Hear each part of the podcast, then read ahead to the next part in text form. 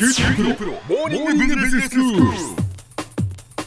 今日の講師は九州大学ビジネススクールでイノベーションマネジメントがご専門の永田晃也先生です。よろしくお願いします。よろしくお願いします。キーワードで理解するイノベーションマネジメント、今日は先生どんなキーワードでしょうか、はい、えー、と今回はですね技術ライセンスというキーワードを取り上げてみたいと思います。まあ、この技術ライセンスっていうのは技術の実施権実施する権利のことですね、ええまあ、技術を提供する側のことをですね。この場合ライセンサーといいまた技術を利用するその権利を受ける側をライセンスイと言っています。はいはい。でまあ、ここでいうまあ技術と私が言ってるのは、まあ、その権利いろいろな知的財産権が含まれるんですけれども特許とかそういうことですよね。そうです、まあ、ん。その代表としては特許を今頭に置いていただいて結構かと思います。はいはい。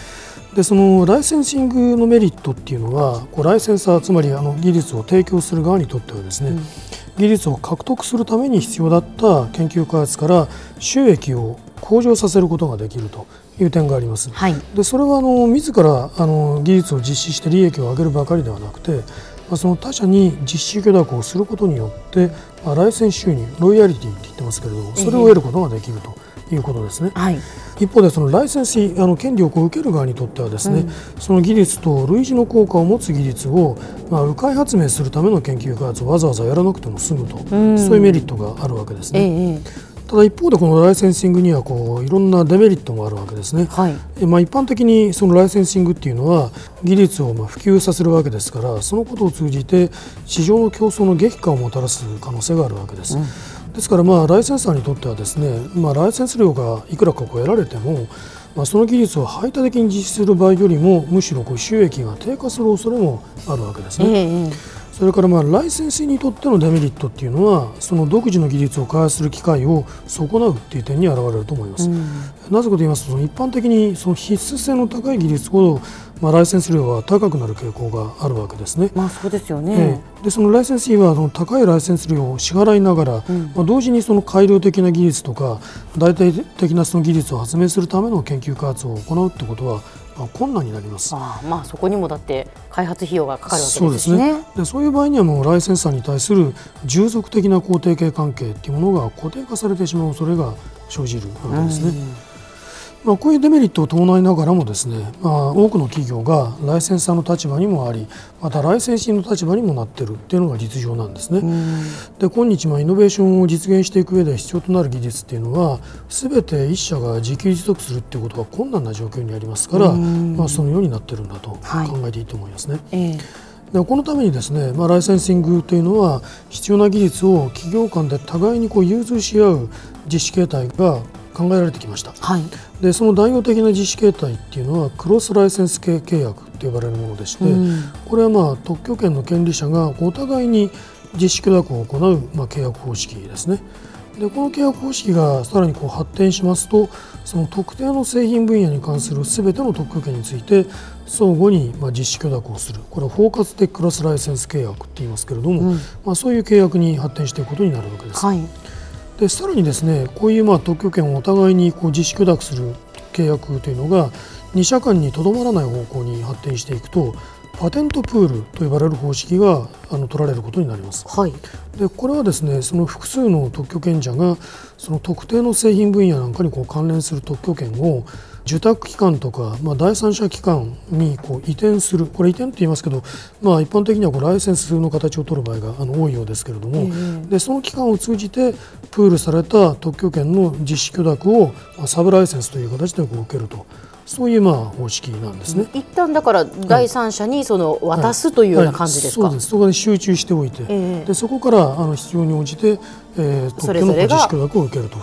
はいであのこのパテントプールっていうのはその技術の標準化を進めるための手段として非常にあの効果があるんだというふうに言われてます。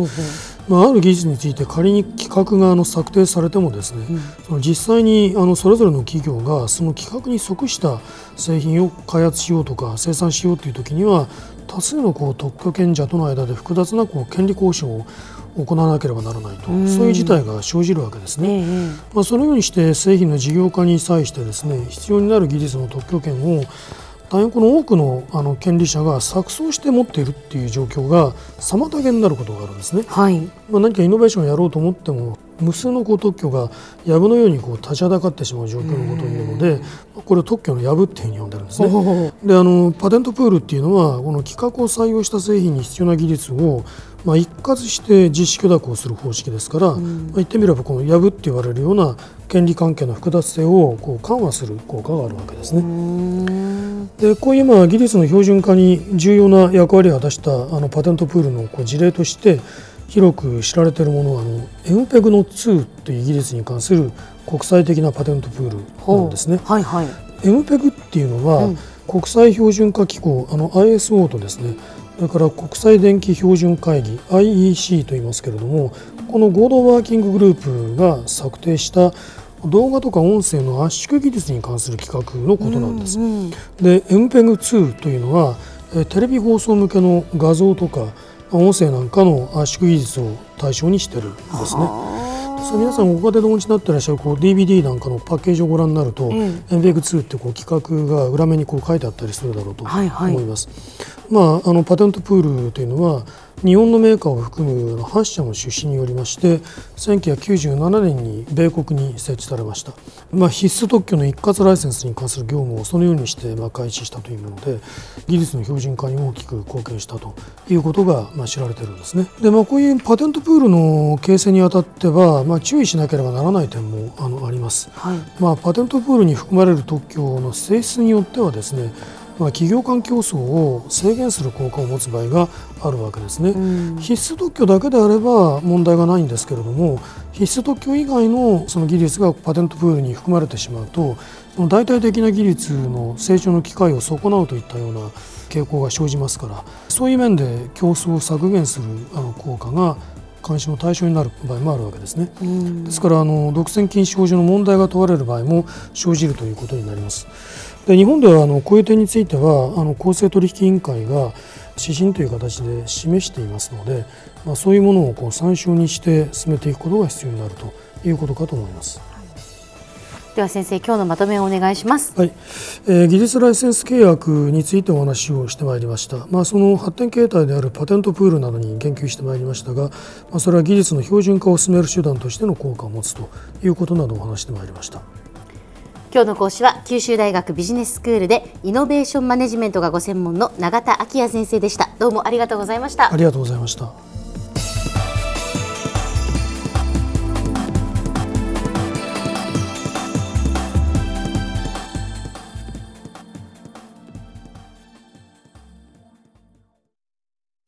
QT プロは通信ネットワーク、セキュリティ、クラウドなど QT ネットがお届けする ICT サービスです